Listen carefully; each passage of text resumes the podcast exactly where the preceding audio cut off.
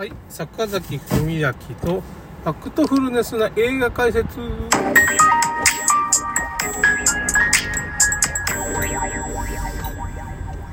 い、トップガンマーベリックの、まあ、映画の解説、ネタバレ解説です。でまあ、その、いろいろ訓練を、その、核施設を攻撃するための訓練、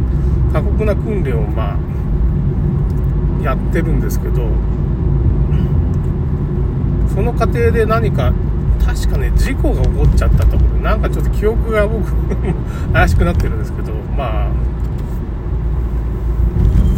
事故が起こったりいろいろまあトラブルが起こって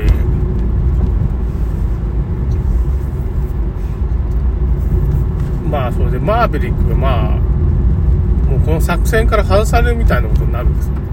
ちょっと僕この辺記憶が定かじゃないですけど、ね、もう一回見に行かんといかんなってそういう事態がやっぱトラブルがマーベリックのあれだからね。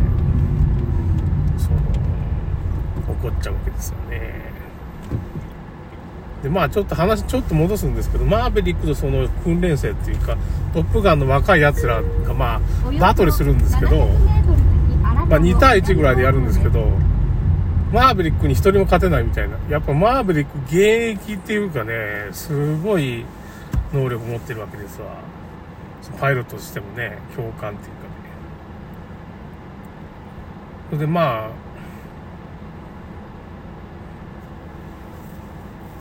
そういうふうな事態が起こっちゃう前にあのマーベリックのあの守ってくれた将軍のアイスマンがまあもう既得だっていうか俺も咽頭がんみたいに実際にこれこの人咽頭がんになっちゃってるんですよ。アイスマン役の人。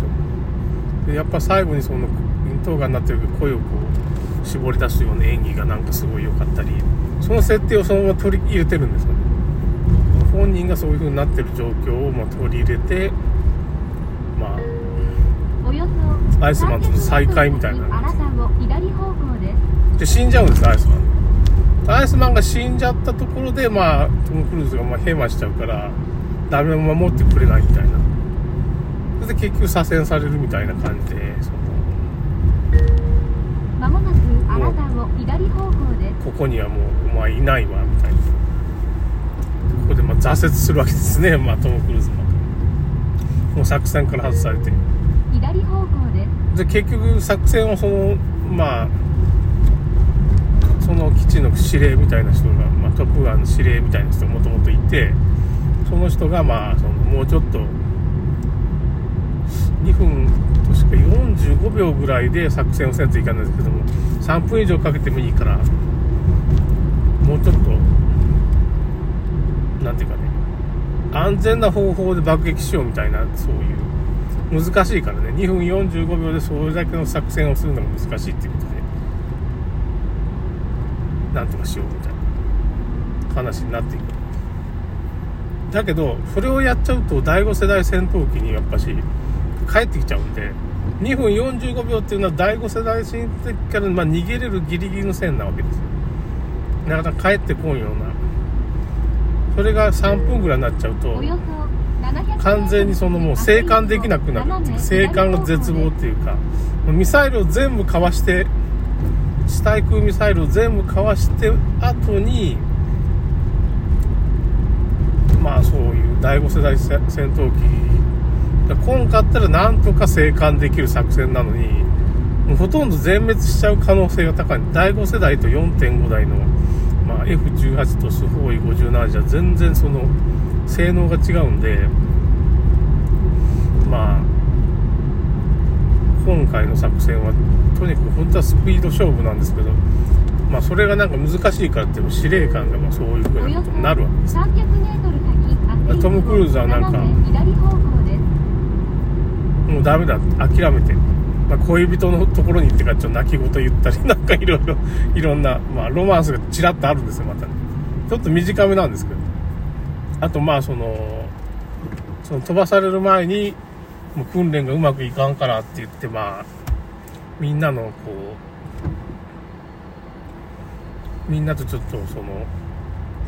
心を一つするためにねビーチバレーみたいな、ビーチバレーみたいなのやってるんです。司令官がパッと行ったらね、もうみんないないわけで、飛行機全然出てないし、どこ行ったんだって言ったらビーチバレーしてたんです。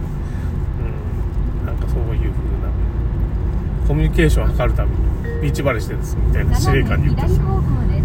なんか司令官もトム・クルーズすごい嫌なんですよね、そのトップガンの、まあ、訓練所やってる司令官の人はトム・クルーズ、まあ、嫌いなんで、だけどまあ、アイスマン将軍が言うからアイスマンが死んで死んだ後にまあこのもう計画、トム・クルーズ外すみたいな、危険な計画はできないみたいな形になっちゃうんですよ。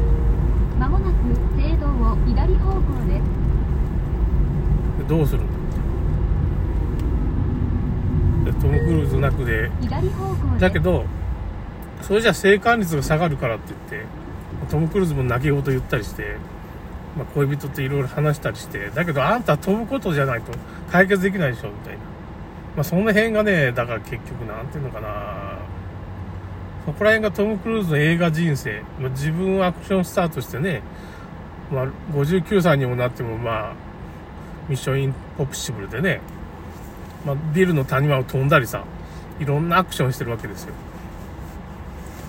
それでやってきた男だから、どうするんだって。最後にまたやるわけですよ。うん。そういう作戦どうするんだっていう司令官の人がね、トップガンのその若手といろいろ言ってる時に、トム・クルーズが勝手に F18 を買って、その神業を見せるわけです。2分15秒で駆け抜けてみせるみたいな。すごい、なんていうかね、テストパイロットっていうかね、またやるわけですよ。それで2分15秒で駆け抜けちゃって、なんか、できるんだと。俺はやれるし、みんなもできるはずだみたいな感じで。またトム・クルーズ強引に復活するわけで、そうやってね。すごいなっていうか、自分の力でねじ伏せるみたいな感じでね。もう司令官もまあ仕方がない。こいつはできるっていうことは、2分45秒だし、2分15秒でやってしまったから、いや、生徒だってできるはずだみたいな話になっちゃって、うん。で、最後出撃。結局出撃することになる、それでね。そっちの方が生還率があるからね、やっぱし。それでまあ、まあ、グース、グースの息子のルーザーだったかな、ルーサーみたいな人がいるんですけど、その人を、第一攻撃隊第二警官、ダガー1、ダガー2、第一攻撃隊第二攻撃隊があるんですけど、ダガー1はトム・クルーズがまあやって、2機ずつ2機ずつ、2機2機って4機なんですよ。それでなんかすごいね、アイスマンみたいなすごいできるやつがいるんだけど、そいつ外されるんですよ。なんかトム・クルーズと、その、またルーサーのグループ、で、ゼ、ダガー1、第一攻撃隊 2, 2機、第二攻撃隊。すごいなんか力があるやつがいたんですけど、一人で。その人外されるんですよ。なんかちょっと、それで後方待機に回されるんですけど、とりあえず4機で、まあ戦うと。後方待機で、まあ、あとヘルプでその一番優秀なやつが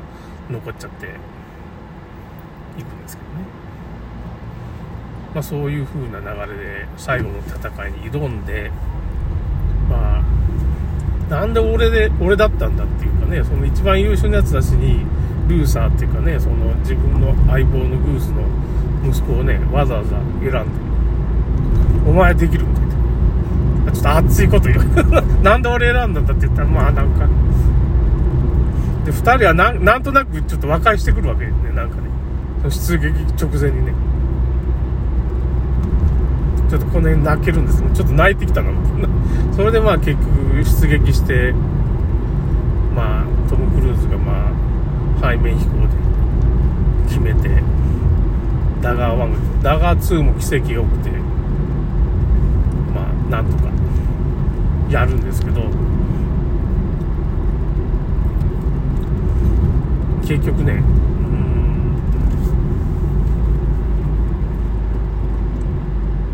あの、マーベリック、脱最後に脱出するときに対空ミサイルをやっぱし、生徒がやっぱし、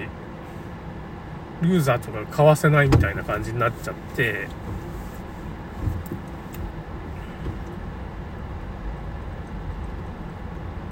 今度またあのジェット交流みたいな。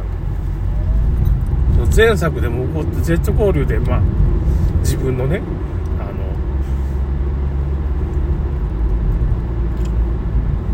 パートナーなくしたんですけどもまあジェット交流が起こってもちゃんとなんていうかねあの今度はコントロールできるようになったりしてて。それでなんていうのかな弾幕張ってそのミサイルをこう撃ち落とすっていうかね防御ミサイルみたいなのがあるわけです。ちょっと名前がちょっとわからないんですけど。それを張ってなんとかその地対空ミサイルっていうかね急上昇して G でこの意識がこうなくなるようなとこがあってそこでやっぱりその部部下の人間がやっぱりそのミサイルかわしきれんっていうことでトム・クルーズがまあ被弾して落ちちゃうんですよ。